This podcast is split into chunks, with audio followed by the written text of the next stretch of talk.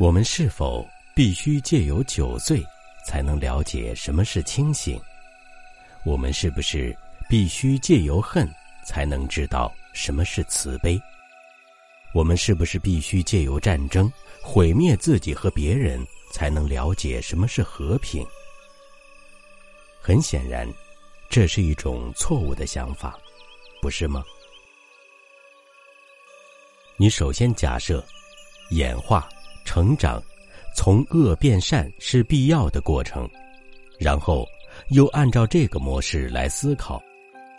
生理上的成长显然是存在的，譬如小树苗慢慢会长成一棵大树。科技也不断的在进步，轮子被发明之后，经历了好几个世纪，逐渐演变成了喷射机。然而。真的有所谓心理上的演化吗？这才是我们要讨论的主题。这个所谓的我，能不能从邪恶演变成良善？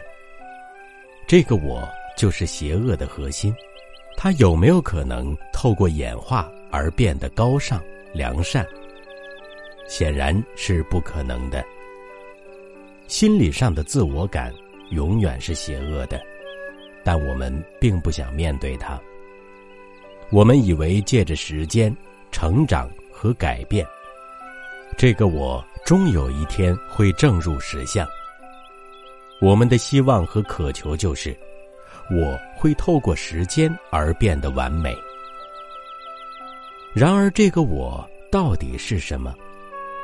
它其实只是一堆的名相、形象、记忆、希望。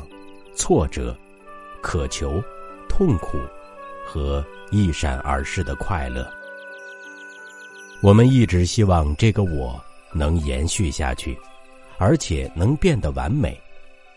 于是，就声称还有一个更高的我，一个超越时间的灵体。但这个灵体既然是被我们的思想创造出来的，就仍然局限在时间的范畴之内。不是吗？它仍然受制于我们的理性思考。